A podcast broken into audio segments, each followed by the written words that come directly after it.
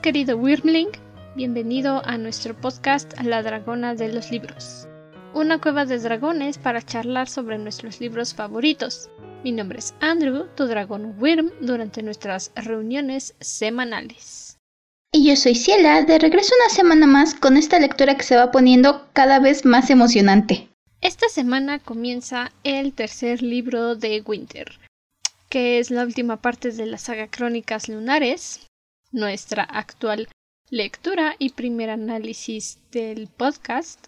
Ya estamos a la mitad del libro, básicamente, y en cualquier momento la revolución en Luna podría comenzar, entonces... Desde el libro anterior la tensión ya estaba palpable, ya se sentía, pero creo que en estos momentos definitivamente es otro nivel de tensión. El libro pasado estábamos empezando a entrar en calor, ahorita ya nos prendieron el horno a lo más y se ve que todavía va a ir subiendo más, o sea, ya estamos ya estamos en la recta para la revolución, realmente.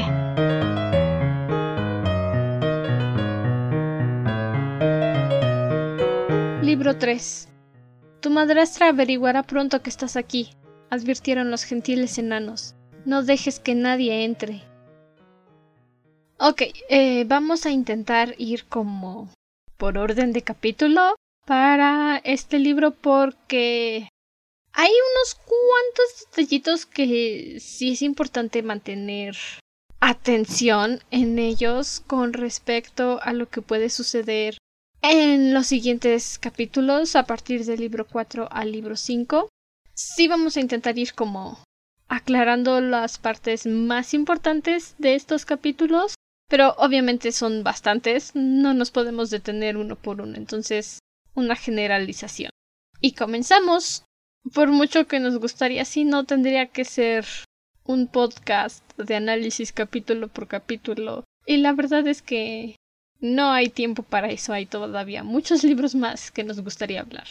Por mucho que nos gustaría. Empezamos con esta parte de la organización militar que habíamos mencionado el libro anterior, que no tiene Cinder.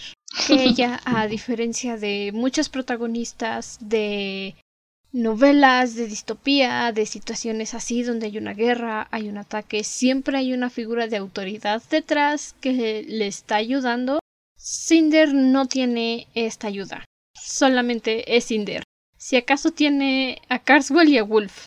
Sí, normalmente nuestro protagonista cuando empieza la revolución, la guerra o la pelea, ya hay detrás algún grupo que ya tiene experiencia peleando, que ya han peleado otra guerra o que llevan años preparándose para hacer una guerra, generalmente dirigida por la figura del mentor, como puede ser Dumbledore o como tenemos a el Distrito 13 en los Juegos del Hambre, por ejemplo.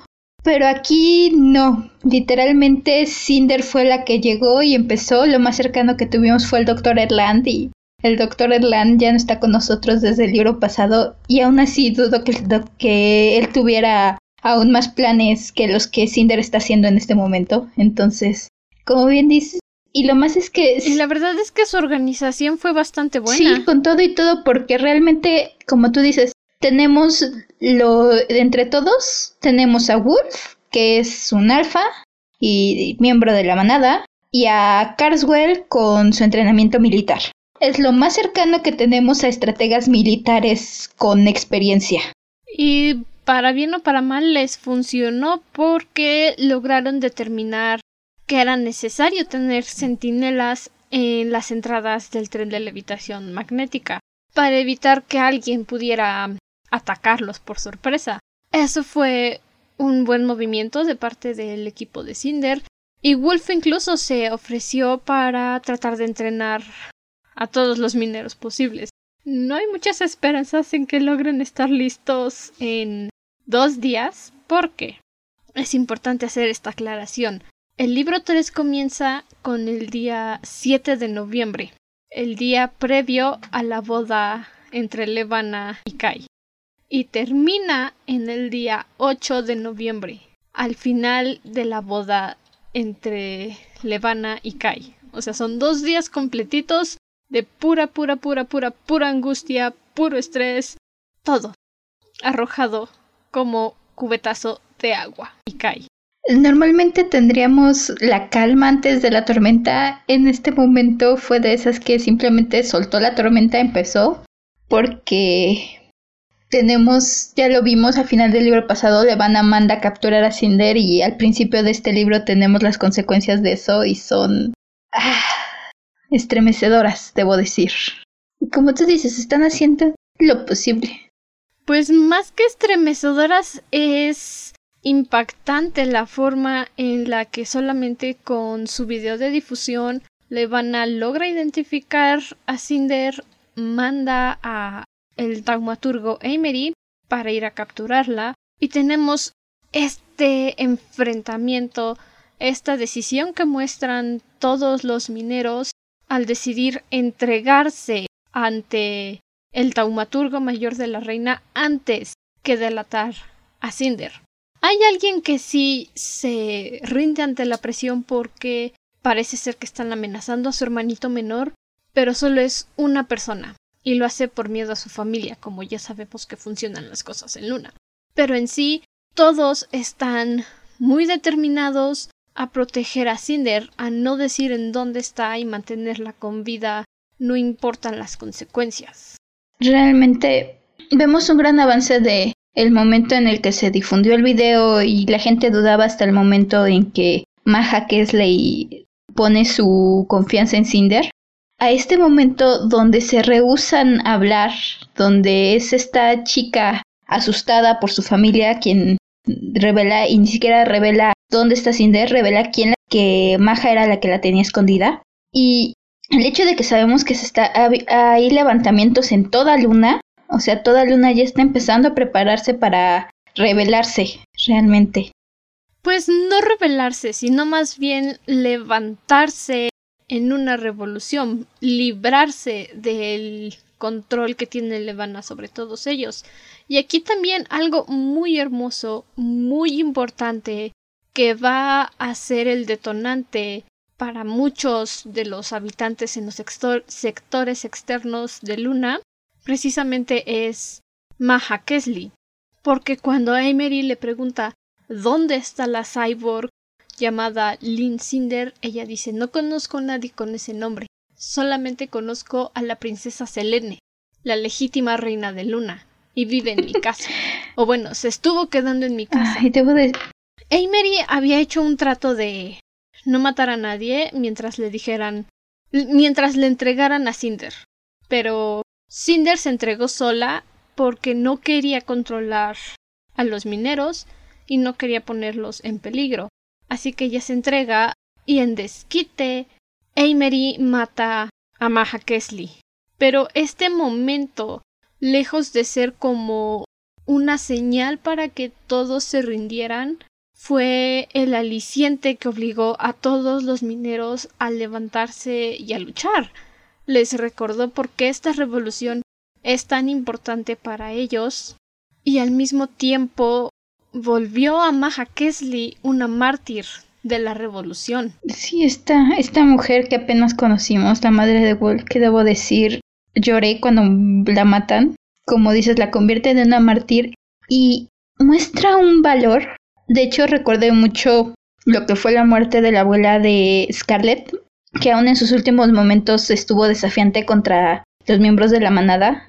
Este momento en que Maja se levanta, y de hecho tengo aquí el, pequeño fragmento donde Cinder ve que Maja está enfrente de Emery, que dice, Maja llevaba erguidos los delgados hombros al avanzar junto a sus amigos y vecinos.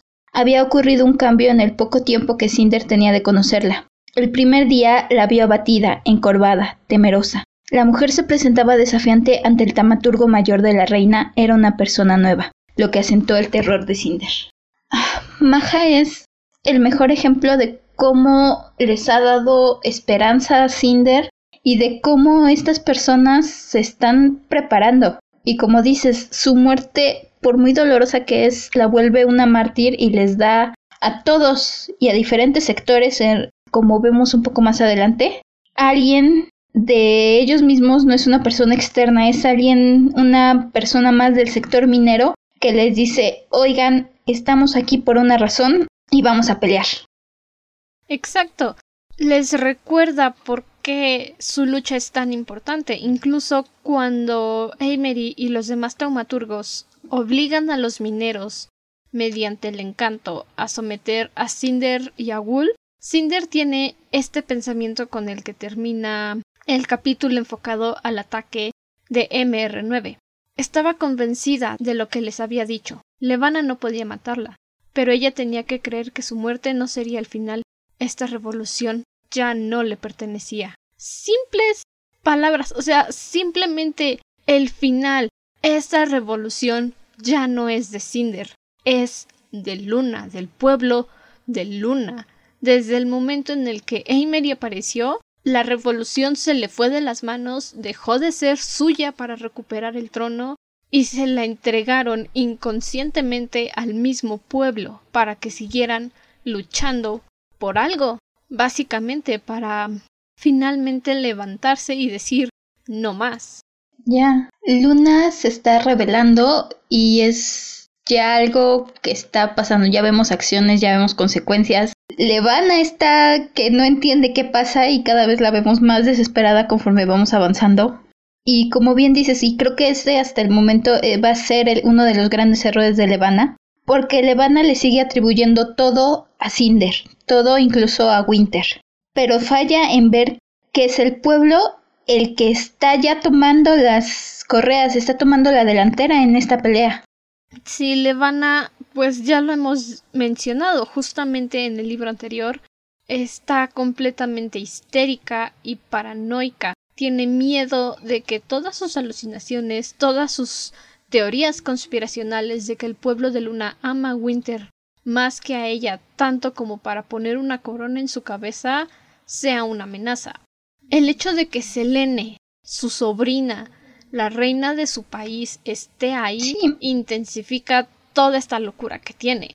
Y después de este ataque hay realmente es nada más como un capítulo, no más, explicando cómo fue que Scarlett y Carswell salieron de la torre de control del guardia. Carswell pretendió ser un guardia, fingió que había atrapado a Scarlett, aséntense las comillas, y así se zafaron del asunto y se echaron a correr. Fue durante esta persecución. sí, como siempre tenemos a Thorn siendo increíblemente hábil al momento de la verdad. A ver, ¿cuántas veces te tengo que repetir que es una mente criminal? Solamente me gusta volverlo a mencionar. Perfecto, a mí también me encanta mencionar. Durante este escape, que realmente le sale muy bien, funcionó el plan, es cuando Scarlett se da cuenta de lo que sucedió. Que le dispararon a Maja, que apresaron a sus amigos y cruelmente, con todo con toda la maldad que habita en las venas de Amery, atraparon a Wolf al lado del cadáver de su mamá.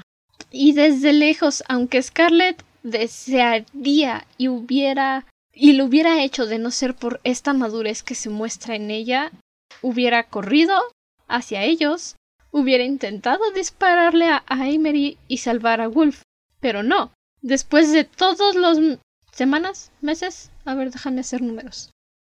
Como mes y medio que pasó viviendo en la casa de los animales mientras desarrollaba el no reacción, fue que tomó la sensata decisión de no reaccionar, de decir no, no voy a correr hacia allá porque eso los pondría en peligro. Creo que Y eso nos demuestra que ya no es la misma Gryffindor impulsiva carne de cañón que conocimos en el libro 2 ahora es completamente una mujer madura, segura de sus decisiones y que está dispuesta a tomar unos riesgos por el bien mayor.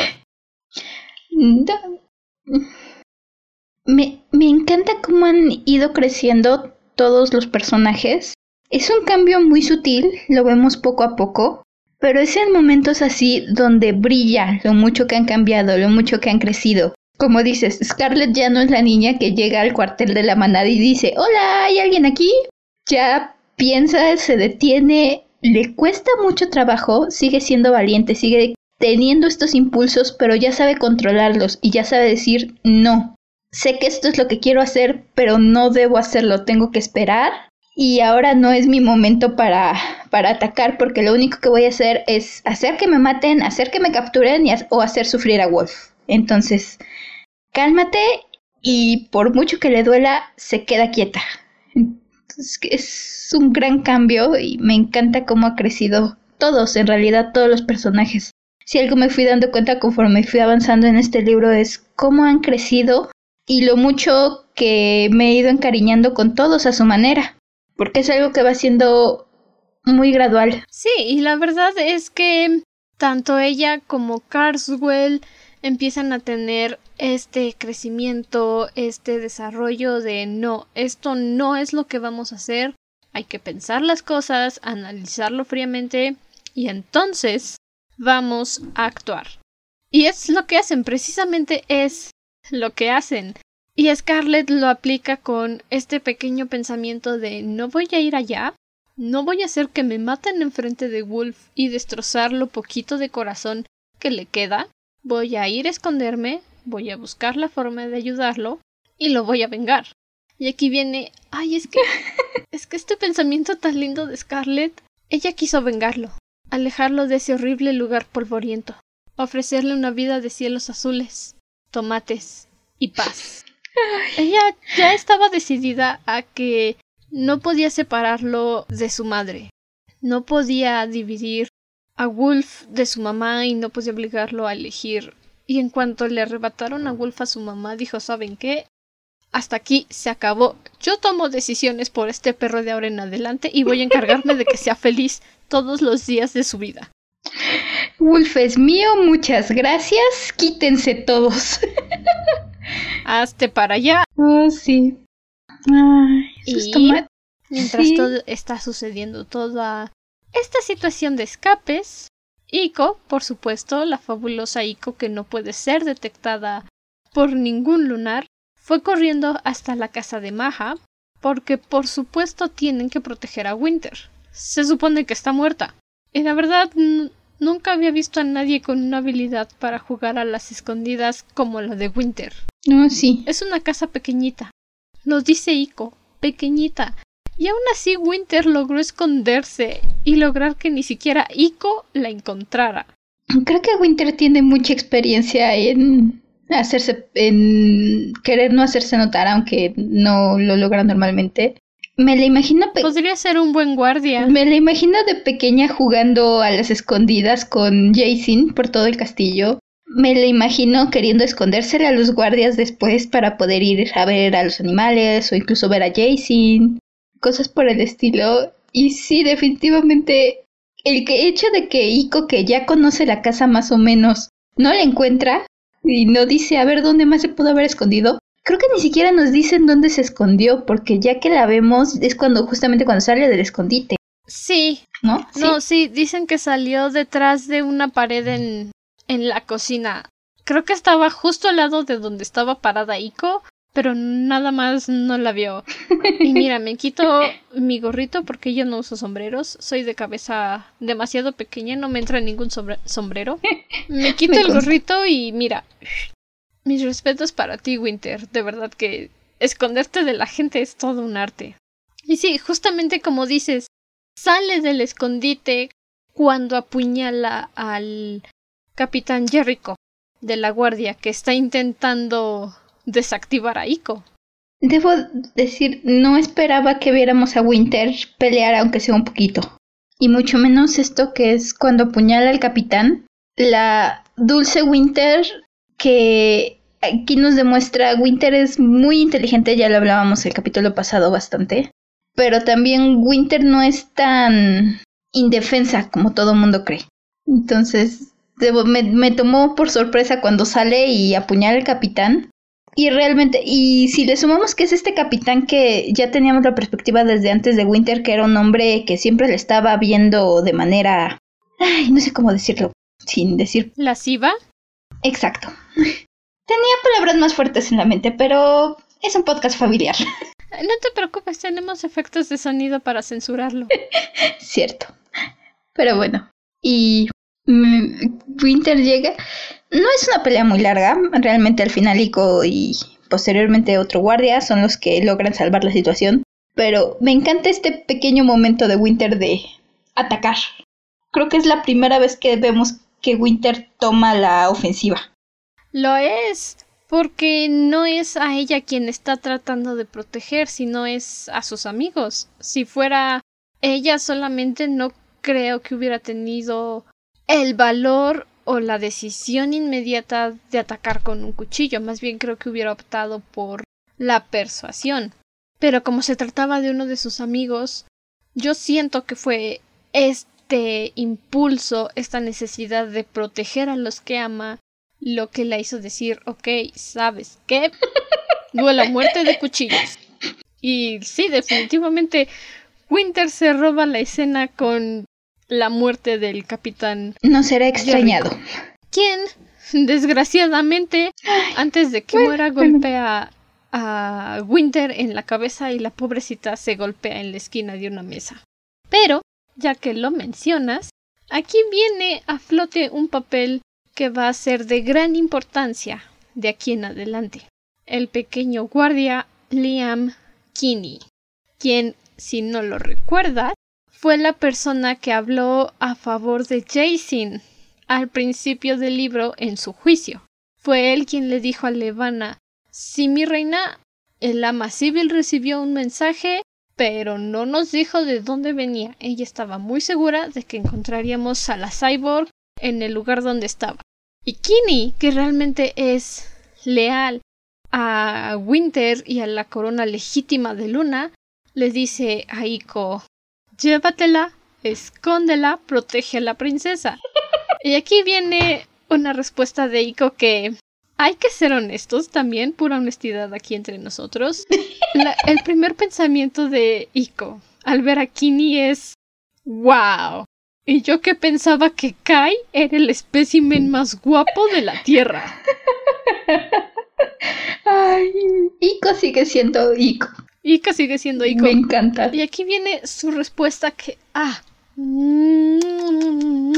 Sarcasmo. es sarcasmo en cada una de sus expresiones, así saliéndole por los poros. Claro, aquí la teníamos, recluida en una casita en un sector minero elegido totalmente al azar. ¿Cómo es que ni siquiera se nos ocurrió tratar de esconderla? honestamente, Kini, ¿Qué crees que está haciendo ahí la princesa? ¿Tomando el té? ¿Ir de picnic? Ay, me adoré. Dentro de toda la atención de este capítulo, adoré la interacción entre Kini e Iko, la verdad. Morí de la risa. Todavía Kini voltea y le dice a Iko, ¿conoces el sarcasmo? Claro que conozco el sarcasmo. No es física cuántica. ¿O sí?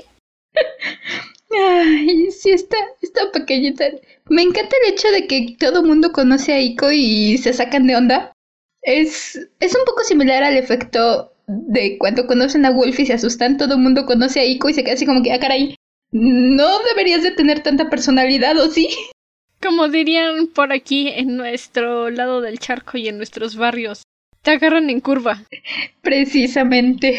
Ya saben que sus dragones Wyrm somos mexicanas, entonces es una expresión muy común, se usa en todo momento para cualquier situación y te agarran en curva, simplemente te agarran en curva.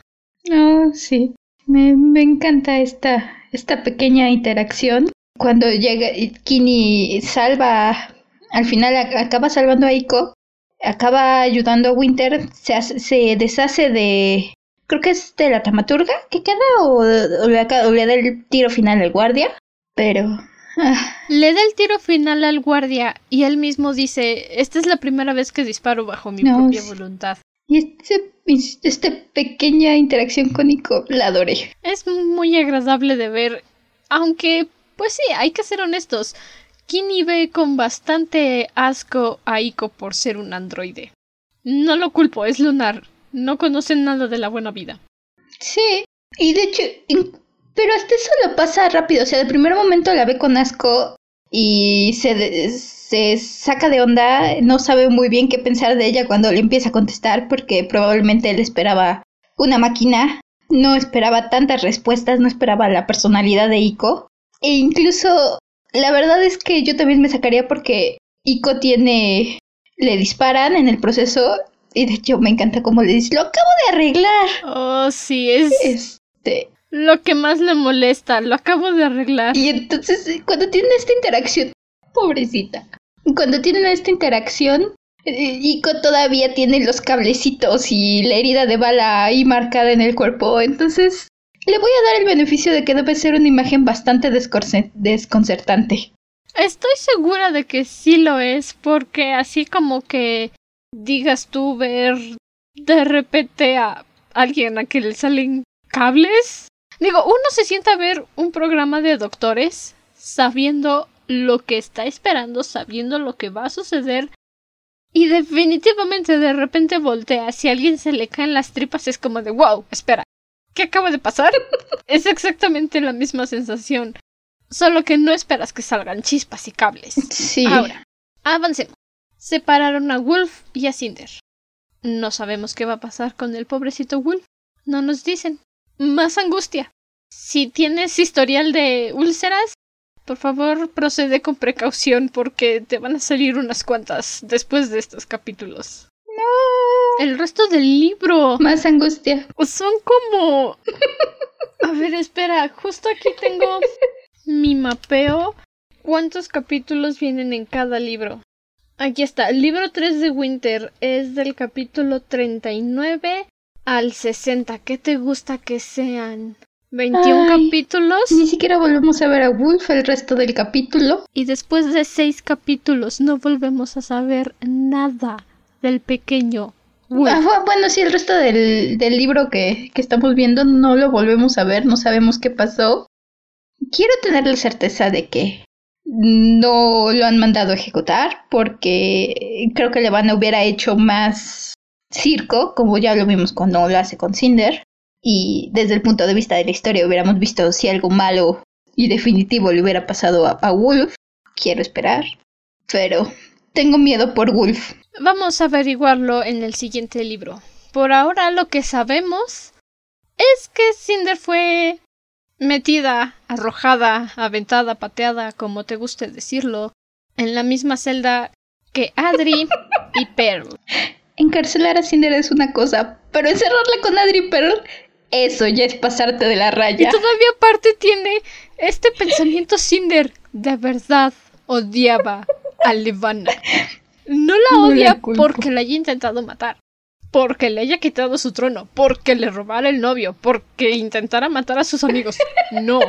La odia porque la metió con su madrastra y su hermanastra, a quienes tanto odia.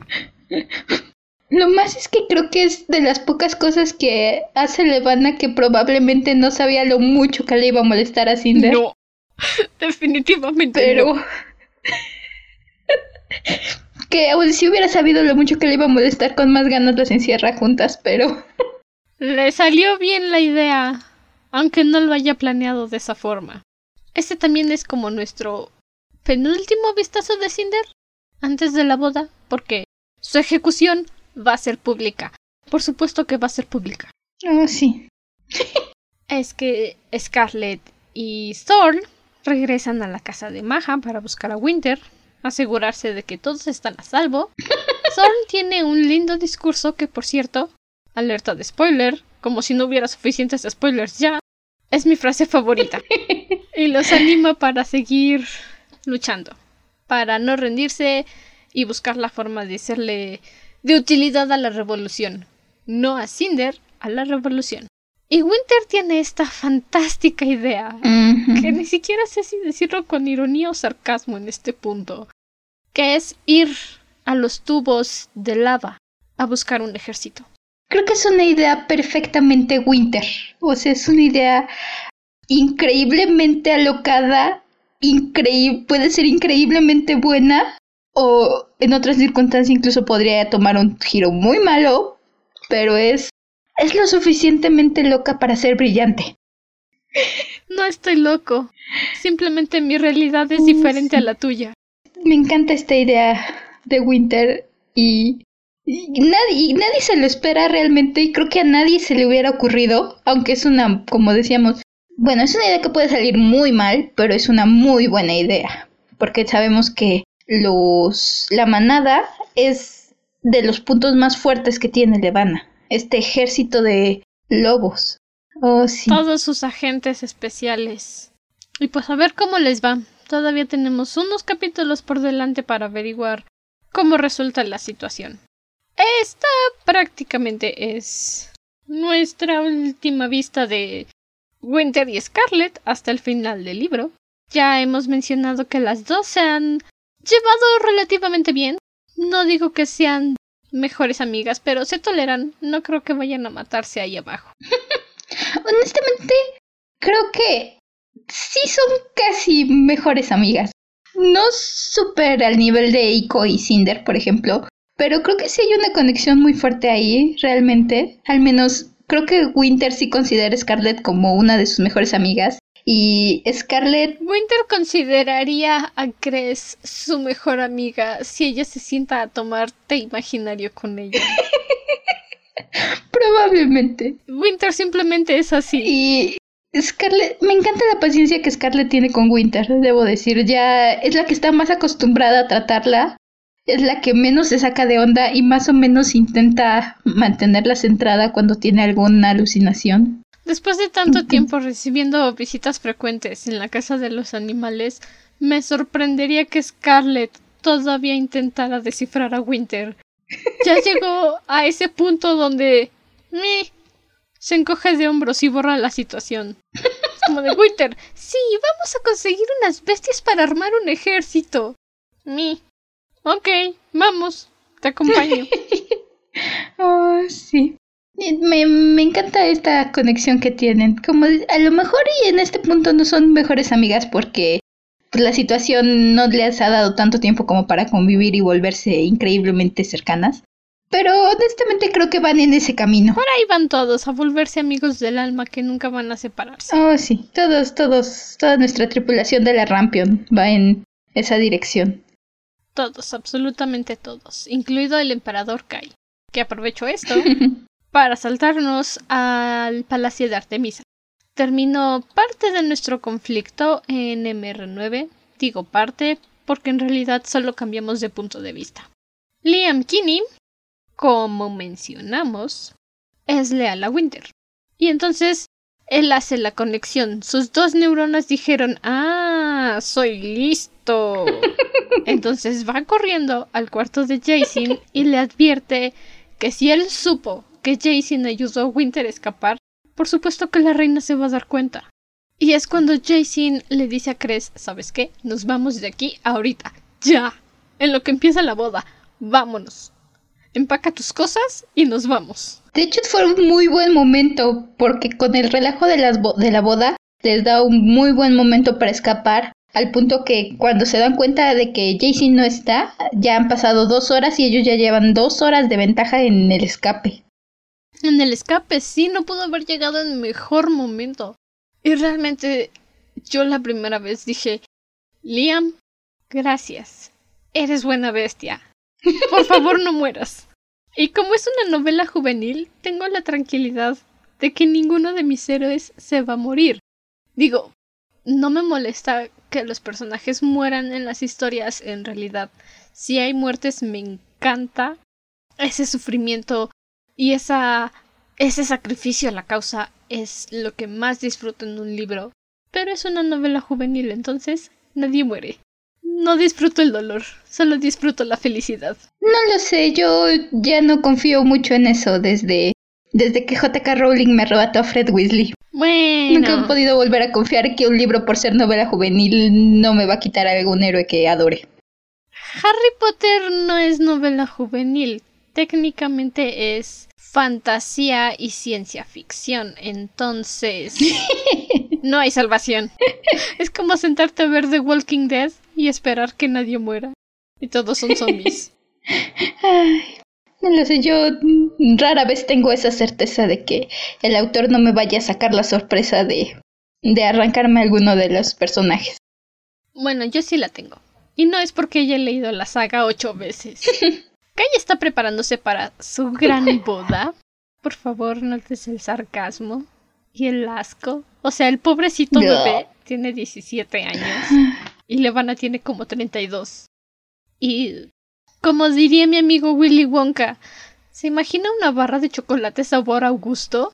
Necesita un adulto, por favor. Justo así. ¿Se imagina una boda entre Levana y Kai? Lo peor. Creo que estos dos capítulos de la boda han sido los que más trabajo me han costado leer en todo eh, la serie. En serio, me tomó tres días poder leer lo que es la preparación y la ceremonia de la boda. Qué bello es tener privilegios de haber leído estos libros. Puedo simplemente pasar la página sin angustia. Un poquito de contexto. Levana le regala un dedo de Cinder a Kai. Más específicamente, el dedo de su pistola de dardos, como un regalo previo a la boda. I, mean, Levana, what the actual hell? What's wrong with you? Un dedo, un... Doy gracias que sea un dedo mecánico que se puede reemplazar. Pero aún así, Levana, basta, basta, detente ya, Levana, por favor. sabemos que si no hubiera querido que la, ejecución de Cinder fuera increíblemente pública frente a todo el pueblo, probablemente le hubiera regalado la cabeza de Cinder. Entonces, no. Capaz que sí, nada más para decirles, aquí está su dorada princesita. Gocen.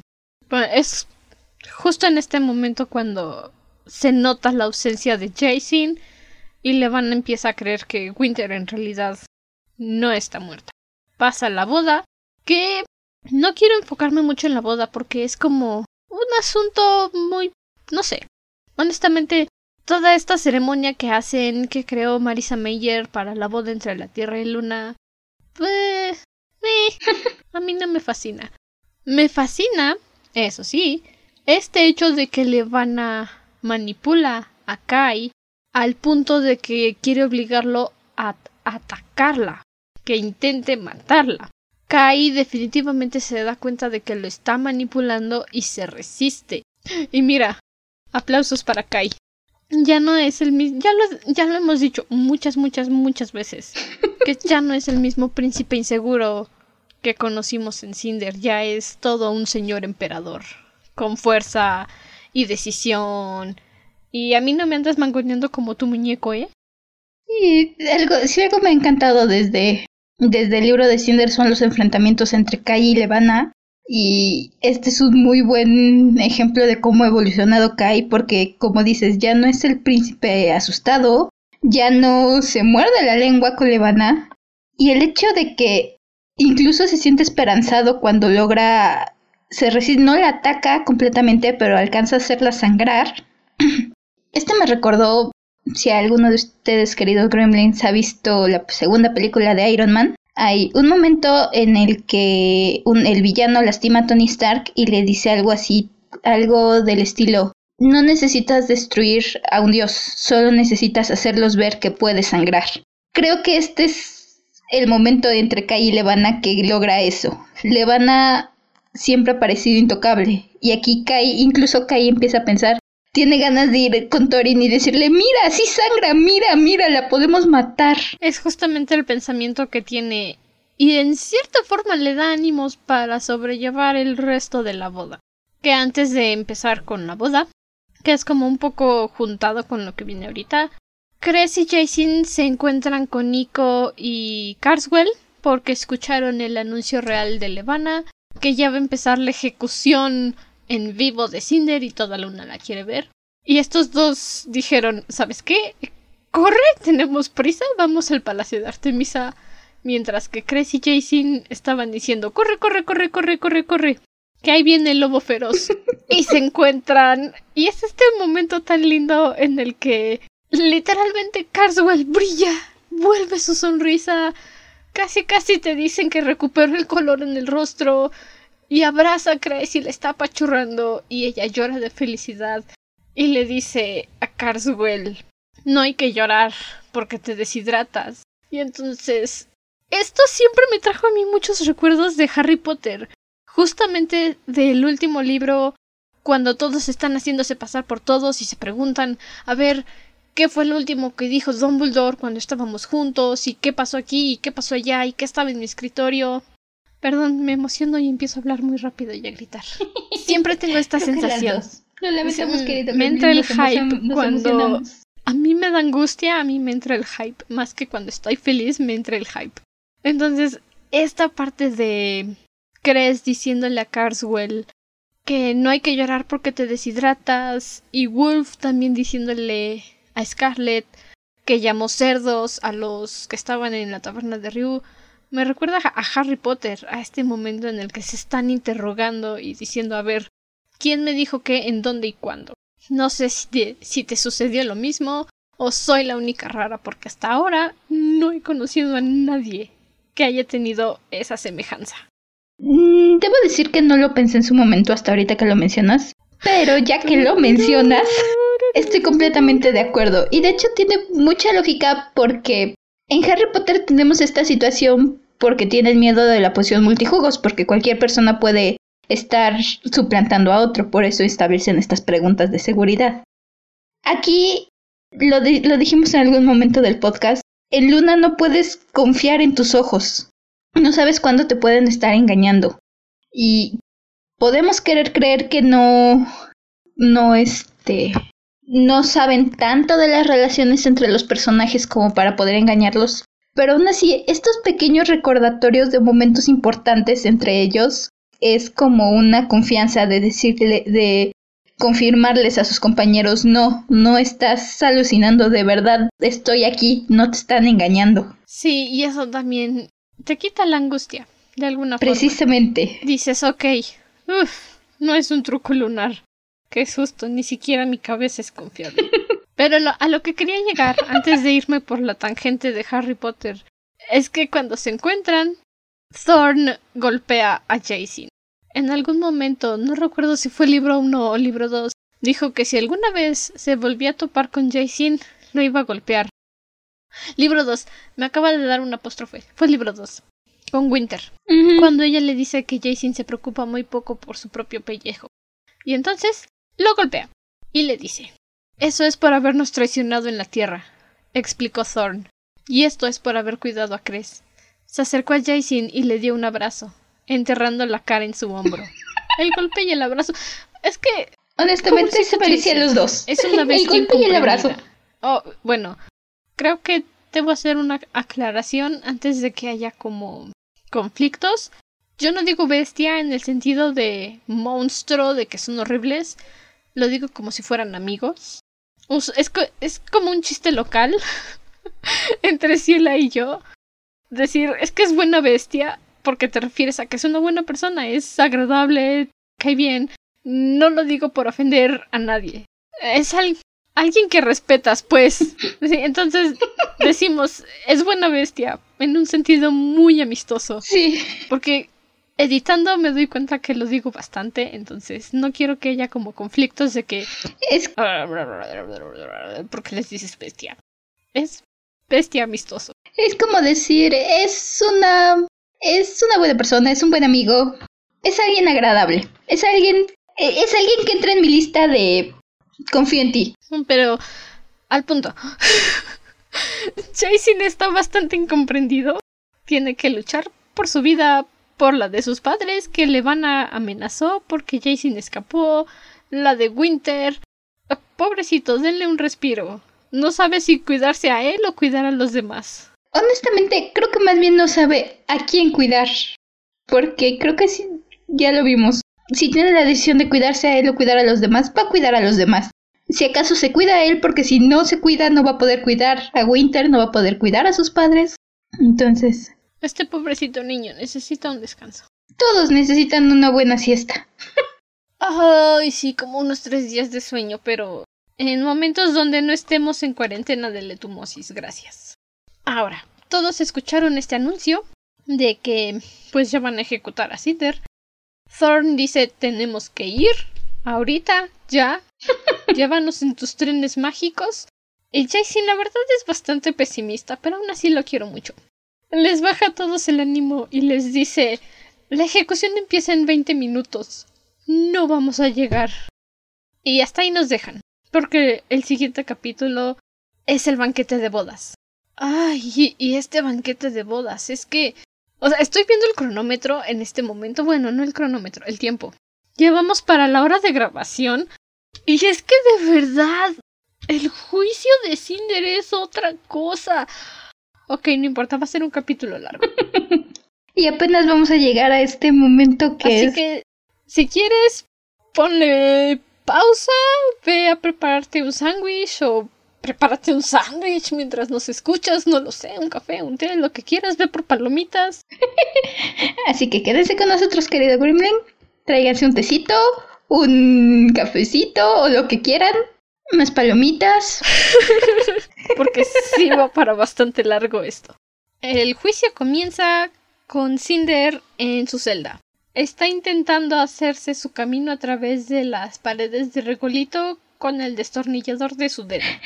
Sabe que no es posible que lo logre a tiempo, pero dice mejor intentarlo que, que quedarme aquí sentada viendo a Adri y a Pearl. Mejor hacer algo que no hacer nada exacto. Es en este breve momento en el que Cinder confiesa que no le importa un pepino lo que le suceda a Adri. Ya no se va a preocupar por ella, le da lo mismo lo que piense. Y aquí no tenemos esta situación que tú mencionabas, de que Harry va a tener que escoger entre proteger a los Dursley o salvarse a él. Cinder dice, tú a tu lado, yo al mío, tú nunca me cuidaste, porque te voy a cuidar yo. Y honestamente es muy respetable. Hemos visto todo lo que ha pasado Cinder con Adri e incluso tenemos a Cinder reclamándole un poquito a Adri sobre todo esto y haciéndole el comentario sarcástico cuando Adri le dice que que Garan le encargó cuidarla como si Cinder fuera la cosa más importante y Cinder le contesta cumpliste muy bien su última voluntad, ¿verdad? Wow, sí que te preocupabas por lo, la última voluntad de tu esposo, Adri. Mm. Te esforzaste. Y también aquí las dos descubren que Cinder es la princesa Selene.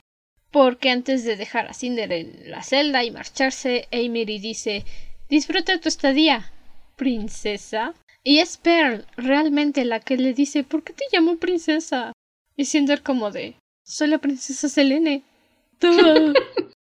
Puntos para Garan por no decirle porque como bien dice Cinder, capaz que le entregaban a la primera oportunidad por una jugosa recompensa. Definitivamente lo hubieran hecho. Garan, no sé qué viste en esa señora, pero espero que haya sido respetable cuando se casaron. Ay, ok. De entrada en el banquete, Kai por supuesto está muy asustado y muy sorprendido de ver a Cinder y a su familia adoptiva ahí. Y por supuesto que le reclama a Levana. ¿Qué haces tú secuestrando terrestres de mi país? A ver, señora, teníamos un acuerdo. y Levana demuestra que le importa un pepino. Levana es como de sí, sí, sí, ya siéntate, no me dejas ver. Literal. Y empezamos el juicio primero con Adri y Pearl. El juicio de Adri es perfectamente patético. ¿Qué más se puede esperar de esta mujer? Patético y hasta me hace preguntarme a mí cada vez que vuelvo a leerlo. ¿Siquiera conoces la palabra dignidad, Adri? ¿Sabes lo que significa? ¿Puedes deletrear la palabra dignidad? No. o sea, Levana obviamente está mintiendo cuando dice que tiene la patente del chip que creó Garan. Por supuesto que es mentira. Pero... Aún así, Adri está como de no, yo no sé nada, por favor, perdóneme, perdóneme. Y Levana le dice, ok, te voy a perdonar si me juras lealtad. Ah, sí. Mm, lealtad, lealtad. Ay, es... Tú tírate al lago, Adri. Voy a darle el beneficio de que está peleando por su vida y la vida de su hija, porque le dicen que está sentenciada a matarla a ella y a condenar a Peony, a, perdón, a Pearl. A Pearl. A Pearl. Se me enredaron. Es que tengo justo aquí la nota sobre esto y se me enredaron los nombres. Perdón. Entonces, que tiene que dejar a este y que Pearl va a ser tomada por una de las familias. Está peleando, está... Entrégensela, no me importa. Debatiendo por la vida de su hija. Pero santo Dios, concuerdo con Cinder cuando dice que le dan hasta ganas de controlarla para darle un poquito de dignidad porque no hay porque no hay manera en que que Adri pueda ridiculizarse más y dejarse ver más patética realmente. Cinder, tú hazlo, hermana. Tú contrólala y haz que cierre la boca. Tienes mi apoyo, tienes mi voto. Mm, básicamente, casi casi se pone a lamerle los zapatos a Levana en ese momento. Era lo único que le faltaba. Lamerle los zapatos y ponerse de banquito. No, de que puede, puede, nada más darle una oportunidad. Si hubiera podido, seguro que lo hace. Sí, literal. Y hacerse de chonchito. Bueno, juicio de Adri. Patético. Lo interesante y la emoción empieza con el de Cinder. Porque Amery comienza diciendo todos sus crímenes que por ser prófuga, que porque atacó a la reina, que por inmigración ilegal, que porque manipulación ilegal, que porque paria. Y Cinder está como de bueno, enjuiciame por respirar el mismo aire que su majestad si estamos en esas. Debo decir que si en algo sirve el juicio de Adri es para hacer resaltar el juicio de Cinder en el sentido en que me encanta Sabemos que Cinder tiene miedo, la hemos visto insegura a lo largo de la serie, la hemos visto.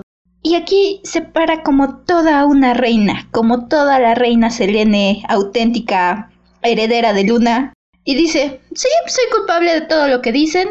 Mm, no te preocupes, es más, creo que te faltó algo por ahí en la lista me tiene una serenidad y una dignidad con todo lo que está pasando. Y lo mejor del asunto es que mis respetos. A diferencia de el baile en de la Paz, anual de la Paz en Nueva Beijing, aquí en el banquete de bodas Cinder le cede el control absoluto a su cerebro máquina. No deja que el cerebro humano piense, sino el cerebro máquina, y ve a través del encanto de todos.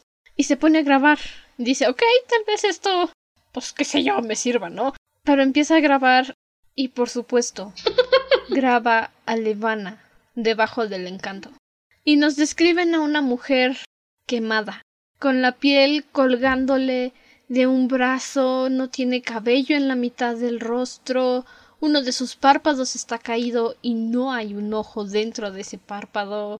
El vestido le queda flojo, no hay figura, no hay belleza, es una mujer que bien pudo haberse caído en una fogata y alguien la arrastró, que fue justo lo que le pasó en Fairest. Básicamente lo que pasó en Fairest, sí. Y no lo mencionamos ahí porque si no, ¿cómo ibas a saber qué tan fea es Levan en este libro? Ya sabemos que es básicamente lo que pasó. Con toda la dignidad que tiene Cinder, acusa a Levana de todos sus crímenes de intento de asesinato, de usurpación de su corona, de traición, de ataques. Oh, sí. Por supuesto que Levana se vuelve un poquito loca y ordena a todos matar a Cinder. Incluso Cinder, me encanta este momento donde agarra y felizmente les dice a los ciudadanos de Luna, aun cuando sabemos que son los que están felices con Levana, y voltea y le dice a todos estos aristócratas lunares yo soy la princesa de verdad. Si ustedes como siguen aquí sentados sin hacer nada, los voy a acusar a todos por traición cuando recupere mi corona. Oh, sí, esa es mi princesa. Cinder, me encantas. Es un momento tan fuerte de Cinder. Y como dices, es un... No solamente esta parte que mencionas de que deja que su cerebro máquina tome control en caso de que lo necesite, sino que la vimos al final en el baile de la paz en Cinder, asustada, dejándose atrapar, la vimos aterrada, haciéndose pequeña. Ya lo decíamos, ese fue el peor día de Cinder. Y aquí, en su propia ejecución, se levanta, se los mira a todos con una enorme dignidad y dice, no tengo miedo, está, de hecho incluso está haciendo planes para ver cómo va a salir de ahí. Y es un cambio tan una comparación tan clara entre ese baile y esta boda. Ha crecido tanto. El plan de escape es... Mira, me quedo sin palabras y sin algo inteligente que decir al respecto. Porque de repente hay un momento en el que Levana pierde cierto control de los guardias. Cinder toma control de dichos guardias, los obliga a dispararle a los taumaturgos, controla a los terrestres y los hace esconderse detrás de los lunares. Un uno de los agentes de la manada muerde a Cinder en el brazo, está medio desangrándose, Cinder intenta dispararle a Levana usando uno de los guardias. Levana usa a Kai de escudo humano y Cinder dice, ¿sabes qué? Nope. Y salta al lago de Artemisa. Atraviesa el ventanal y salta. Y deja detrás de sí una masacre, pero una masacre en la que solo hay lunares muertos. En este momento es... me encantó. Realmente veíamos y lo vimos varias veces en Cinder, en Scarlet, creo que incluso en Cress, que se le iban aumentando las cosas a Cinder y Cinder decía cyborg, lunar, princesa. Y era así como todo este peso que iba cargando. Y este escape es Cinder aceptando todas esas facetas de ella y diciendo sí, así soy y lo voy a usar para mi beneficio. Soy la princesa y voy a aprovechar para hacer una declaración y seguir fomentando esta lucha. Soy un cyborg y entonces mi cerebro cyborg está tomando datos y está haciendo cálculos y me está ayudando a planear un escape. Soy lunar y tengo un don muy fuerte y lo voy a utilizar para llevar a cabo este plan de escape. Está tomando todas estas partes de ella que le han costado tanto aceptar y utilizándolo en un increíble, un increíble escape y con una asombrosa fuerza. Me encanta. Este momento es, desde mi experiencia leyendo los libros, el punto clímax de Cinder, en el que su crecimiento como personaje dice no más.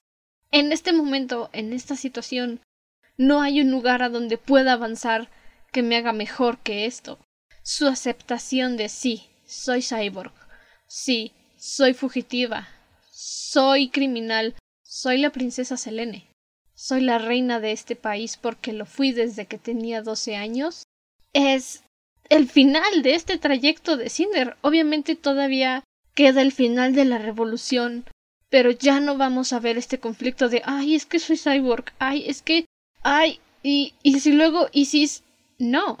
Este punto en el que salta es cuando Cinder entra en absoluta paz con quien es, con lo que fue, con lo que era, con lo que será. Y Cinder dice sí, lo acepto, lo voy a tomar, porque si yo no lo hago, nadie me lo va a dar y es mío. Es simplemente hermoso ver este crecimiento de Cinder esta madurez, esta absoluta aceptación de quién es. Mm, sí, ya no es ya no es esa chica insegura que se dejaba mangonear por Adri, incluso lo vemos en la celda, que Adri intenta mangonearla como estaba acostumbrada y Cinder le dice, cállate, tengo cosas más importantes que preocuparme por ti. Y si ya no es esta chica que se deja amedrentar. Nuestra querida Cyborg ha crecido. Todos, todos estos personajes han crecido tanto y me encanta verlos cómo han crecido. Y como dices, creo que este es el gran momento de Cinder en el sentido en que se acepta, acepta todo esto y deja atrás todas esas inseguridades que ha venido cargando a lo largo de la serie para decir, no tengo tiempo para eso, tengo cosas más importantes en que enfocarme.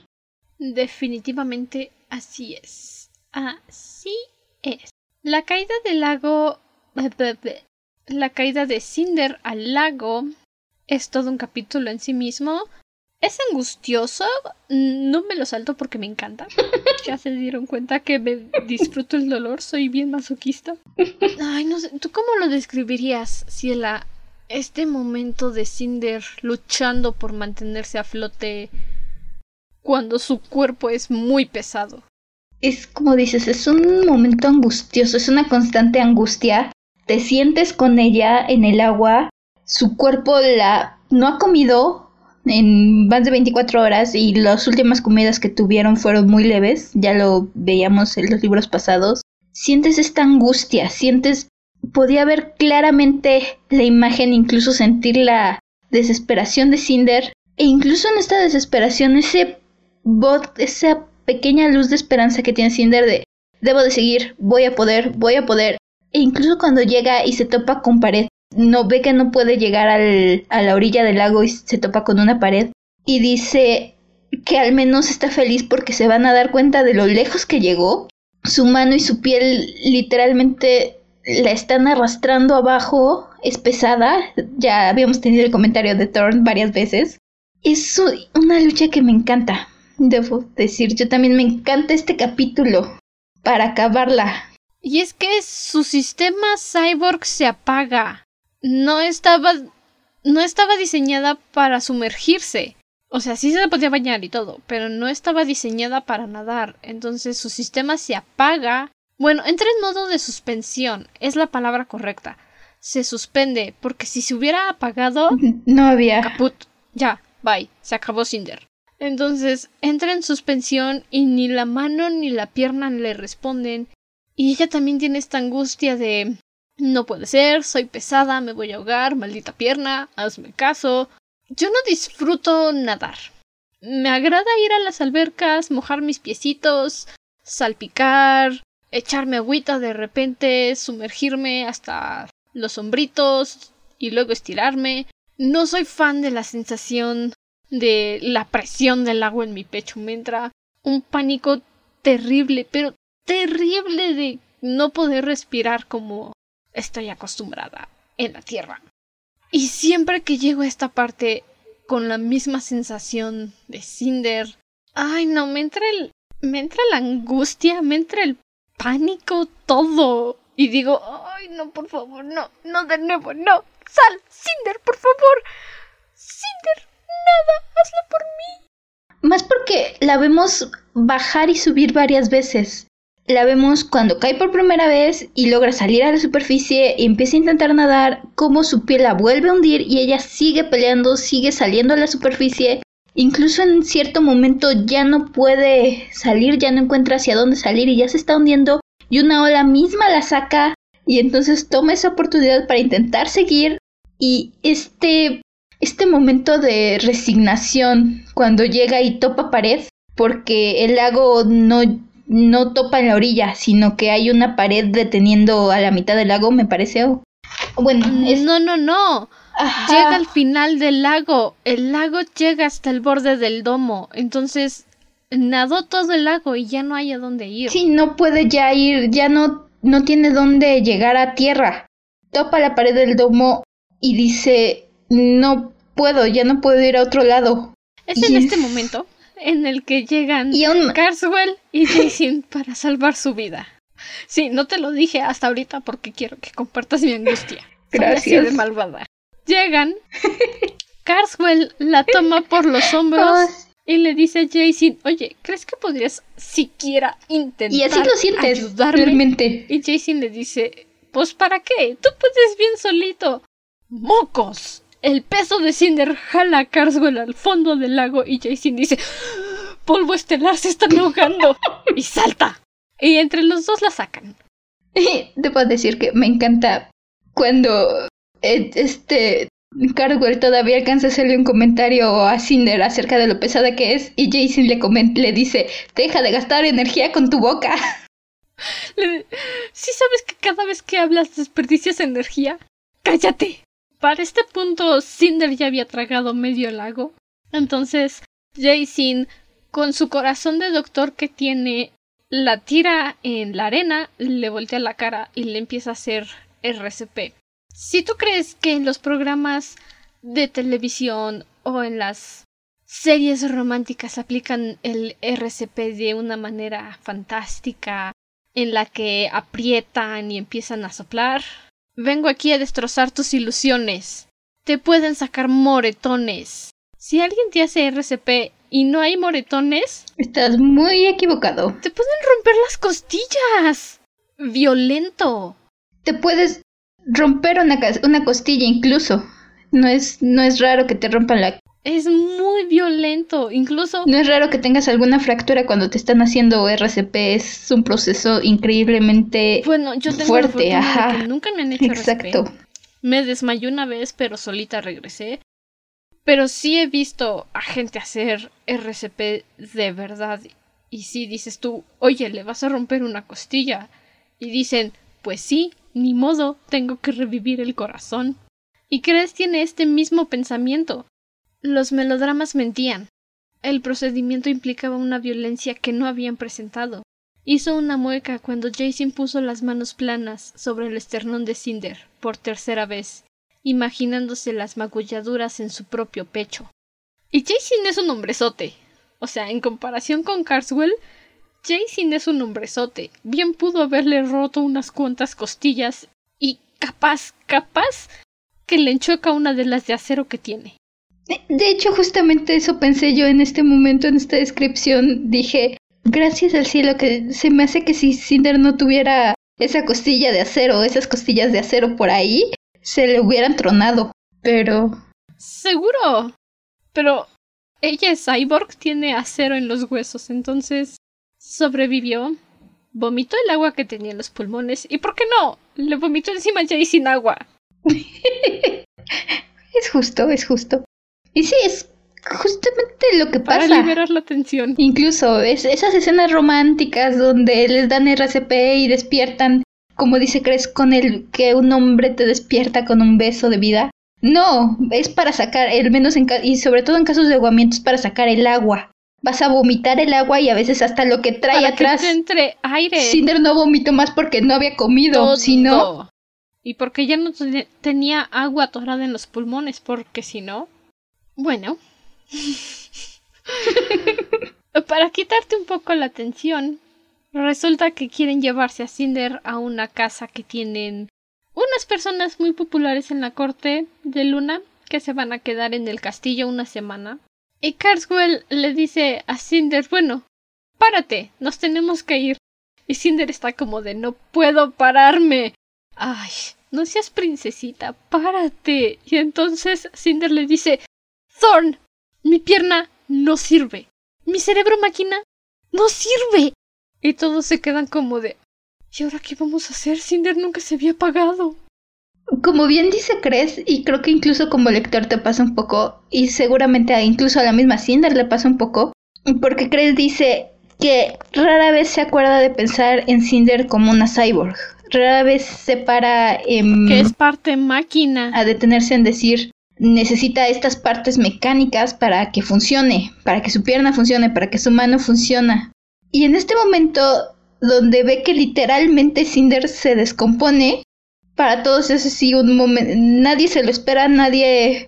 Kai lo llega a pensar, y lo vemos cuando está arriba, pero ellos están tan acostumbrados a Cinder, y incluso, ahora que lo estoy mencionando, es un punto de vista tan contrario al que tiene Adri de Cinder, donde Adri no puede olvidar que Cinder es una máquina y los amigos de Cinder olvidan que Cinder es parte máquina.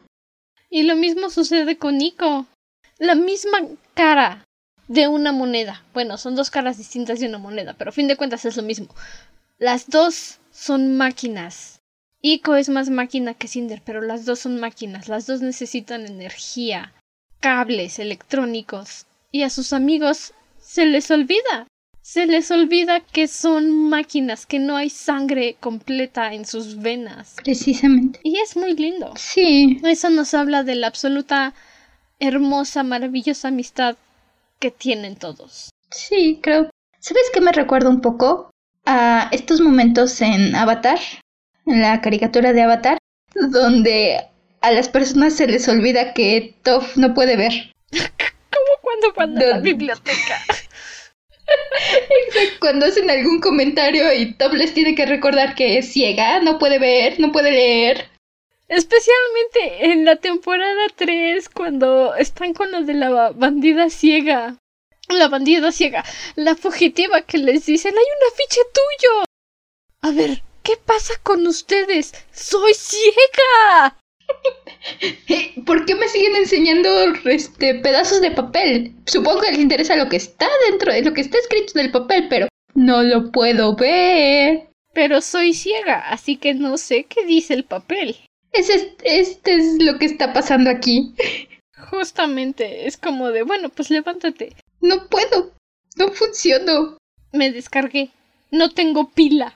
Tienes que cargarme. Y dentro de esta casa del Luna Ricachón están buscando la forma de reparar a Cinder. Ya, seguro ya estás acostumbrada a ese suspiro, pequeño Wyrmling, porque sabes que es por Caswell. Están buscando cosas electrónicas para repararla. Y mi mente criminal dice, ¿viste si había arroz? Preguntó Thorn, mirando hacia la alacena. Quizá podríamos llenarle la cabeza con arroz. Porque vio en internet que un hombre ponía su pantalla portátil en arroz cuando se le mojó. Puede funcionar, debo decir. Si se te cae tu celular al agua, puedes, si logra no. Si no entra bien el el agua, apaga tu celular, primer lugar, o tu computadora si le cayó agua a tu computadora. Lo digo por experiencia. apaga tu celular intenta, puedes intentar ponerlo en arroz un par de días, dejar que se seque bien, bien, bien antes de intentar prenderlo. Puede funcionar. Lastimadamente. Pero estás de acuerdo que eso no va a funcionar con el sistema operativo de Cinder. Lastimadamente no podemos llenarle la cabeza a Cinder de arroz. E incluso Cinder se lo dice. No vas a llenarme la cabeza con arroz. Ay. ¿Qué tal que se le atore en un cable? Tan te amo. Ay, mi pobrecita mente criminal. Es tan inteligente. Es. Es súper inteligente, aunque él diga que no. Pero a veces tiene unos planes muy estúpidos. Thorn es la perfecta definición de alguien inteligentemente tonto. Grandeza accidental. Exacto. Y bueno, no solamente Carswell.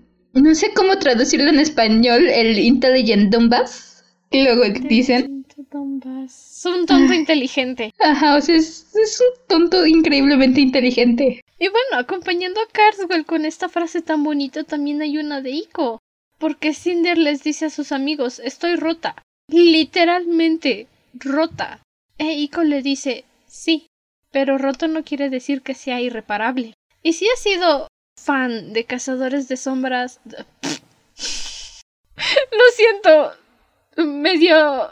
Medio la cruzada de ideas. Si eres fan de Crónicas Lunares desde hace mucho tiempo, sabrás que esta es una frase icónica dentro de la saga. No me extraña. Es, es una frase tan cortita y tan fuerte. Casi toda la mercancía de fans, para fans que hay de crónicas, tiene esta frase, la del primer libro de Scarlet, y no recuerdo en dónde viene, pero es la de incluso en el futuro la historia comienza con había una vez. Creo que es de la contraportada. No recuerdo bien, pero son las tres frases más icónicas de Crónicas, las que más ves en cualquier mercancía. No me extraña, esta, esta pequeña frase es tan cortita y tan poderosa, y más porque es cuando Cinder, como tú dices, está literalmente rota y está empieza a tener un momento de, de desconfianza hacia sí misma o sea, está cansada, no ha comido, está, no funciona. Y entonces empieza a pensar cómo voy a dirigir una revolución así, cómo voy a dirigir un país así, o sea, estoy... Se siente literal como una muñeca rota. E Ico la levanta. Ico, una vez más, este androide brilla. Sí, esto que dices tú de que Ico es la fuerza que levanta a Cinder es muy bonita, porque lo ha estado haciendo todo el tiempo. A lo largo del libro, Ico siempre ha estado ahí para Cinder. Realmente. Además, por Cinder, y eso no lo mencionamos, siendo justas, pasan muchas cosas en este capítulo. Pero Cinder cree que Ico ya no está. Cree que la desactivaron y le echaron a la basura. Sí, porque es lo que dice Kini para darles una oportunidad de escapar, es lo que dice Liam que desactivó a Ico y la arrojó al tiradero. Entonces estaba muy feliz de verla. Oh, sí. Ahora es cuando volvemos a ver a Winter y a Scarlet. Llevan, según Scarlet, semanas caminando por los tubos de lava. Cariño, apenas llevan caminando un, día, por favor no exageres. Bueno, dos días. Dos días. Menos de dos días, porque como decimos, empezamos con el disturbio al principio del primer día, así que día y medio. Día y medio. Scarlett, por favor, no exageres. Ya sabemos que eres un poco aventada, pero no exageres. Desesperada. En este viaje, Winter empieza a tener unas dudas respecto al plan de reunir manadas. Y hay un punto bonito en el que le dice a Scarlett si ya sabes que estoy loca, si ya sabes que no sé lo que pienso, ¿por qué me haces caso? Y Scarlett todavía le dice, pues porque en tu locura hay algo de verdad, honestamente. Pero, bueno, en realidad aquí nada más quiero recalcar un comentario de Marisa Meyer en el libro respecto a Winter, que como sabemos de Fairest, Everett era de piel negra. No sabemos qué tan negro era, pero en la mayoría de los fanarts lo ponen como un hombre negrísimo, muy guapo, honestamente guapísimo. Y a Winter la ponen como una chica de piel oscura, sí, pero no tan oscura como la de su papá, con muchos rizos, muchos, muchos rizos. No creo que al nivel de tener un afro, mm. pero sí una cabellera bastante rizada, muy bonita, muy atractiva.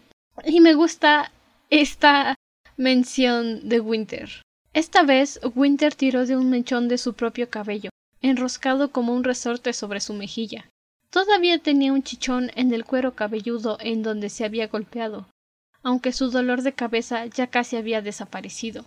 Nunca, y repito, nunca había escuchado que alguien, o leído de alguien, que se refiriera al cabello rizado, como lo tiene Winter, como un resorte.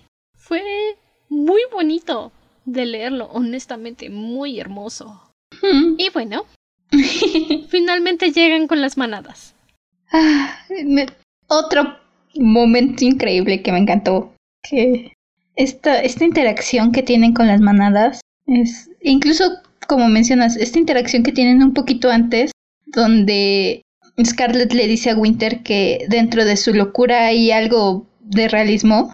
Y incluso porque es cuando Winter se refiere a sí misma diciendo que Scarlett sabe que está mal, que está rota, que es, creo que las palabras son, y me encanta, insisto, la forma en que habla Winter, que ellas es 100 pedacitos alejándose cada vez más y Scarlett le da esta seguridad de decirle sí, ok, tienes un problema, estás, tienes alucinaciones y sé que no confías, este, que como tú dices, cualquiera te diría y hasta tú misma lo dices, estás loca. Pero eso no quita que seas inteligente, eso no quita que tu idea tenga cierto sentido. Que si me dices que nos vamos ahorita, nos vamos ahorita. Pero creo que vale la pena intentar lo que dices. Definitivamente, bueno, no tengo idea de cuántas veces he dicho definitivamente. En edición lo veré y me voy a estar, pero. Perdónenos cuando repetimos mucho alguna palabra. De repente se me acaba el vocabulario y no sé qué más decir. Este momento en el que Scarlett le dice: Si me dices que te dio miedo y quieres regresarte, nos regresamos, pero ya. Te demuestra el compromiso que tiene Scarlett con Winter, que dice: Ok, sé que está mal, pero aún así la voy a apoyar porque es mi amiga. Y no recuerdo cómo empieza la conversación, pero en algún punto Scarlett dice que perdió a Wolf, perdió su alfa y no es alfa sin una manada. Y tienen esta conversación. No, mentira. Scarlett está muy asustada porque no sabe qué pasó con Wolf. Y Winter le dice Él es tu alfa. Y tú eres su alfa. Según Jason, necesitas una manada para ser un alfa dijo Scarlett riéndose. Jason. El nombre hizo que sol y sangre, besos y gruñidos recorrieran la piel de Winter. Solo dio un momento para que el alma le volviera al cuerpo, antes de inclinarse sobre la cabeza de Scarlett y darle un beso en su cabello flameante y furioso. Te conseguiré una manada. Y con esas palabritas tan hermosas, entran a la habitación donde están guardadas doce manadas. ¿Doce? ¿Once? Once. Once manadas. Hey, te soy honesto, esta es la mejor enfrentación entre hombres bestia y terrestres que podrás ver. Los alfas están burlándose de Scarlet y Winter. Alguien podría interpretar sus comentarios como acoso sexual, pero ellos literalmente se las quieren comer, arrancarles la carne y masticarla. Y llega un punto... Sí, con todo, Scarlett mete un par de dobles sentidos por ahí. Me gusta sobre todo un momento en donde le dice que pueden llenar sus necesidades y Scarlett le dice, yo ya tengo un alfa que llena mis necesidades. Y el otro está como de, uy, no sabía que podíamos tomar hembras en la Tierra. Más razones para esperar y llegar allá. No, lo que a mí me encanta es esta interacción con Alpha Storm, en algún punto el Alpha le gruñe a Scarlet y Scarlet le gruñe de regreso al Alpha. Ay, Scarlett sabe cómo tratarle. No me imagino a nadie mejor que Scarlett y Winter yendo en esta misión para reclutar a las manadas. Especial. Como dices, toda esta parte con los lobos es asombrosa. Sí, y Winter empieza a alucinar en algún punto. No, no nos especifican qué alucinación es, pero ella está jugando a la casita y dice que siempre quiere jugar y jugar y jugar y que si ellos no quieren ser el perro, bueno, ella va a ser la mascota y va a jugar a recoger la varita, que le encanta el juego. Y de repente le vuelve la lucidez y dice, oh, lo siento, creo que interrumpí su almuerzo. Por favor, continúen. Y todos, todos, todos los operativos están como de... Creo que la princesa lunar tiene la enfermedad lunar. Entonces ella no nos va a manipular. Creo que no. ¿Qué necesita, princesa? ¿Quiere que la llevemos en los hombros? ¿Necesita algo? Winter es la única. La única que puede lograr que un grupo de lobos asesinos, gente modificada genéticamente, se arrodille ante ella solamente por estar loca y por aceptarlos por lo que son. Precisamente es. Es fascinante. Me, encanta. Entre, como dices, Scarlett gruñéndole de regreso y haciendo comentarios. Me encanta. Aquí es donde brilla este genio de Scarlett. Su mal carácter. Genio en el sentido de su mal genio. su mal carácter, en el sentido de su carácter, brilla. Le queda perfecto para llevarse con las manadas. Y como tú dices, este momento de Winter, donde ellos se dan cuenta que Winter está dispuesta a dejar volverse loca antes que controlar a alguien. Y incluso Scarlett le, le dice, les dice, si ella jamás usa su don, no importa lo mucho que le serviría usarlo. O sea, no lo usa. Ella jamás los va a manipular. Y es eso lo que convence al Alpha Storm después de verla alucinar. Dice, ok, Alfas, ¿están de acuerdo en que vamos a ayudar a la princesa loca? Sí, claro, por supuesto. Lo que necesite. Y como Winter usó su identificación lunar para entrar a pues a este lugar donde están los alfas, los taumaturgos descubren que está ahí. Obviamente ellos saben que tenía que estar muerta. Y los operativos lunares están como de ah sí, mire. Qué bueno que menciona a los amos porque veo que no tienen muchos. Y entonces se comen a los taumaturgos. Me encantan los finales felices. Oh, sí. Este, aquí cuando... Porque incluso no están seguras todavía Scarlett y Winter. Están espalda con espalda viendo a los lobos y pensando si van a salir victoriosas con un ejército o se van a mover un montón de sangre, hueso y cartílagos, como dice Winter en algún momento. Y tuétano. Y tuétano.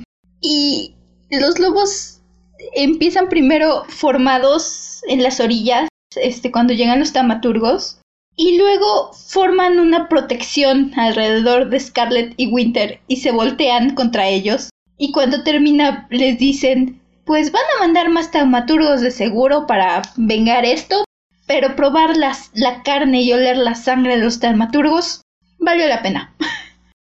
Y es con lo que todos los alfas dicen, ok, te vamos a ayudar, Dinos qué necesitas. Y bueno, ya. En la recta final de cerrar el episodio, porque ya vamos para. No, en realidad ya llevamos una hora. Y cacho en edición a ver qué sale. Están justo debajo del sector PM12, que es producción de madera. Hay muchas muertes, mucho daño.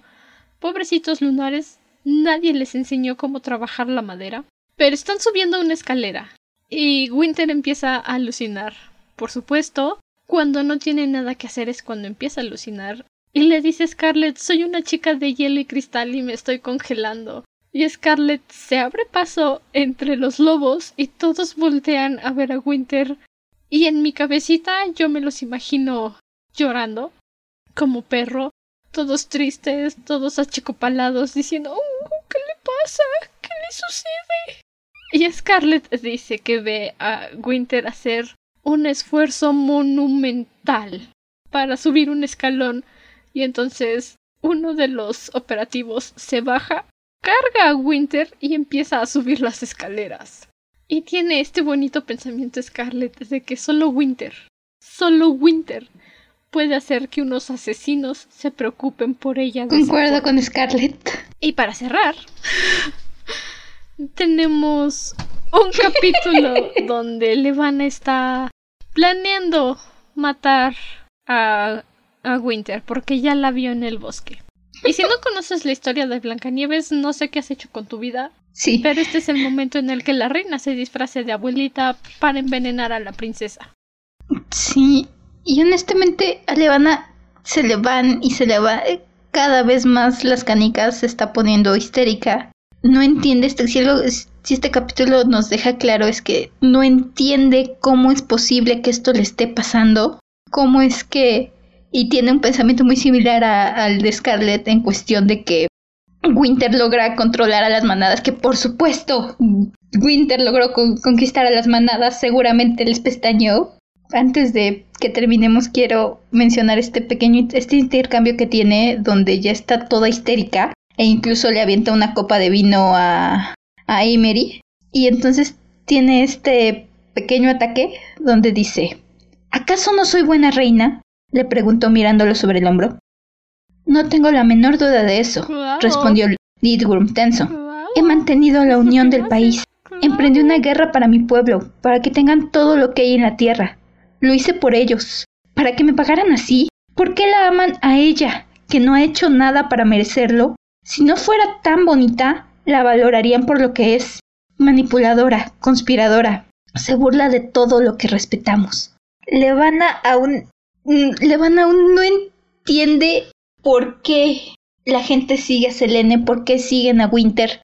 Sigue siendo, es como cuando veíamos en Feires que ella seguía diciendo que, que el padre de Winter la amaba. Lo siento, Levana, pero no es así. Aman a Winter porque ella los ama. Exacto. Está tan metida en su propia visión del mundo que no ve más allá para ella la belleza es lo que hace que Winter sea no ve esta bondad, no ve que justamente el hecho de que Winter se rehúsa esta de esto que ella ve como debilidad es la fuerza de Winter. Y nunca lo va a entender. Muy seguramente. Levana no cree que los corazones nobles realmente son la fuerza de Luna. Para Levana un corazón noble es debilidad. Ya lo hemos visto muchas veces con sus recuerdos de Canary, con su propia experiencia como reina. Para Levana la bondad es signo de debilidad y nunca se lo va a permitir. Ay, bueno, ya. Cerremos porque capaz que nos echamos dos horas y media si continuamos. Ay, la actividad de esta semana es justamente la primera actividad que usamos en Cinder. No, lo siento, no, no, no se me ocurrió algo bueno para esta semana. Así que volvemos a nuestros cinco momentos favoritos del libro. ¿Quieres empezar? Sí. Mi primer momento fue cuando los mineros saludan a Cinder llevándose el puño al corazón, reconociéndola como su reina. El segundo fue cuando Winter lucha por su vida y la de sus amigos atacando al capitán Jericho de la Guardia de Luna. El tercero fue Cinder diciéndole a Adri que ya no va a buscar su aprobación, ni sus favores, ni su cariño, ni nada de lo que le quiera ofrecer. El cuarto fue Kai con esta actitud rebelde todo el tiempo durante la boda y el banquete, rehusándose a ver cómo torturaban a Cinder. Y el último justamente fue este de Winter, tratando de subir las escaleras y logrando que todos los operativos sientan lástima por ella. ¿Y los tuyos? Mis cinco momentos. El primero es este momento donde los mineros se rehusan a hablar y todo lo que sucede después con Maja Kesley me dolió muchísimo, pero al mismo tiempo un momento muy fuerte. El segundo es el momento en el que Kinney ayuda a Winter y a Iko y todas sus interacciones con Iko. El tercero es el que tú mencionabas que era tu frase favorita, donde Thorn los inspira a todos a levantarse y seguir peleando, con Ico y Scarlett sobre sus dudas sobre sus palabras. el cuarto es, y no puede ser otro, el momento en el que Cinder toma el control de los guardias y todo su escape. Creo que es de mis momentos favoritos de toda la saga. Y el quinto es el momento en que la manada acepta unirse a la revolución, donde les dicen, si tú prometes no controlarnos, nosotros seremos tu ejército. Escalofríos. Tantas cosas Realmente. que pasan en un libro tan corto. Mi frase favorita, ya que la venimos anunciando desde el principio del episodio, es justamente Carswell dándole ánimos a todos los demás. El caso es que voy a resolver esto, como siempre lo hago. Primero, encontraremos la forma de entrar en Artemisa. Hallaremos a Cres y rescataremos a Cinder y a Wolf. Derrocaremos el Levana y, por las estrellas en lo alto, haremos reina a Cinder para que nos pague un montón de dinero de sus arcas reales y todos podamos retirarnos muy ricos y muy vivos. ¿Entienden? Buen discurso, exclamó Winter, aplaudiendo, con tantas agallas y ambición. Sí, y sorprendentemente con una gran falta de plan, sugirió Scarlett. Oh, ustedes también lo notaron. Qué bueno. Pensé que solo había sido yo. Esta última fue Ico, como diciendo no computo lo que está sucediendo, capitán. ¿De qué me habla? Ay, Carswell, Carswell. Y para que no lo olvidemos porque en la semana pasada olvidamos mencionar nuestro personaje favorito. Nos dimos cuenta hasta que ya habíamos terminado de grabar. Ya hasta que guardamos todo y ya nos, nos dimos cuenta muy tarde. Bueno, mi personaje favorito fue Alpha Storm. hablando en nombre de todos los alfas y uniéndose a Winter y a su revolución. Fue muy, refrescante ver cómo un alfa se ponía del lado de Winter. Muy buena elección realmente. ¿Cuál fue tu frase y tu personaje? Ok, mi frase es un poquito larga y de hecho quité un párrafo de en medio donde viene descripción de cosas que ya pasaron, pero... Y es de hecho uno de los que mencionaste de tus momentos favoritos. Y es cuando Adri se está enfrentando con Cinder y le empieza a decir que Seguramente dejó morir a Peony a propósito. Cinder miró boquiabierta a su madrastra y sintió su propia ira eclipsada por una sorprendente oleada de lástima. Esta mujer era tan ignorante que casi parecía que quisiera serlo. Veía lo que quería ver y creía cualquier cosa que, que respaldara su limitada visión del mundo. Todavía no se había perdonado del todo. Adri nunca lo sabría, nunca lo entendería. Para ella, Cinder era solo una máquina incapaz de algo más que crueldad. Había vivido cinco años con esa mujer y no había visto a Cinder como lo que era, ni una sola vez, como Kyla veía, y Thorn, e Ico, y todas las personas en las que confiaba, todas las personas que la conocían. Negó con la cabeza, desestimando las palabras de su madrastra con mayor facilidad de lo que habría esperado. Ya no voy a intentar explicarme frente a ti. Ya no voy a buscar tu aprobación. Ya tuve suficiente de ti. Lo lamento si la frase es muy larga, pero este último que es realmente lo que me encantó, esta última frase de Cinder, siento que necesitaba toda esta explicación de antes para reflejar la fuerza que tiene toda esta frase. Y dentro del mismo, mi personaje favorito es Cinder. Realmente brilló. Nuestra querida Cinder brilló en este capítulo. Sí, concuerdo ese momento en el que Cinder le dice a Adri, ¿sabes qué? Me despido de ti, me lavo las manos, haz lo que quieras. Hermoso. No hay otra forma de describirlo. Y ya. Con eso terminamos este capítulo de dos horas. Literalmente casi dos horas. no lo voy a cortar. Sí, ya en grabación tenemos dos horas. Sí, casi dos horas. No lo voy a cortar como hice con el libro 1 de Cinder porque pues era el primer episodio del podcast, si él y yo estábamos como que igual experimentando a ver qué tan largo nos salía. Así que espero que haya estado rico tu sándwich, o tu cafecito, tu lechita caliente, lo que sea que haya, lo que sea que Tus palomitas conseguido para acompañar la otra hora del episodio. Recuerda que nos encuentras en Instagram como arroba dragona-de libros. Envíanos envíanos definitivamente, por favor, por favor, por favor, tus peticiones de libros para la segunda temporada del podcast. Ciela y yo, por supuesto, tenemos nuestras opciones, nuestras ideas, pero nos importa tu opinión y, ¿por qué no? Conocer algún libro que a ti te encante y así estar un poco más conectados. Por favor. Así que este, vamos a estar al pendiente para la siguiente temporada. Estamos esperando tus sugerencias. Tus peticiones. Hasta entonces, permanece cómodo y seguro dentro de tu cueva. Nosotros nos volveremos a reunir en el siguiente episodio. Hasta la próxima luna. Adiós. No metan a sus cyborgs en arroz. Bye. Bye.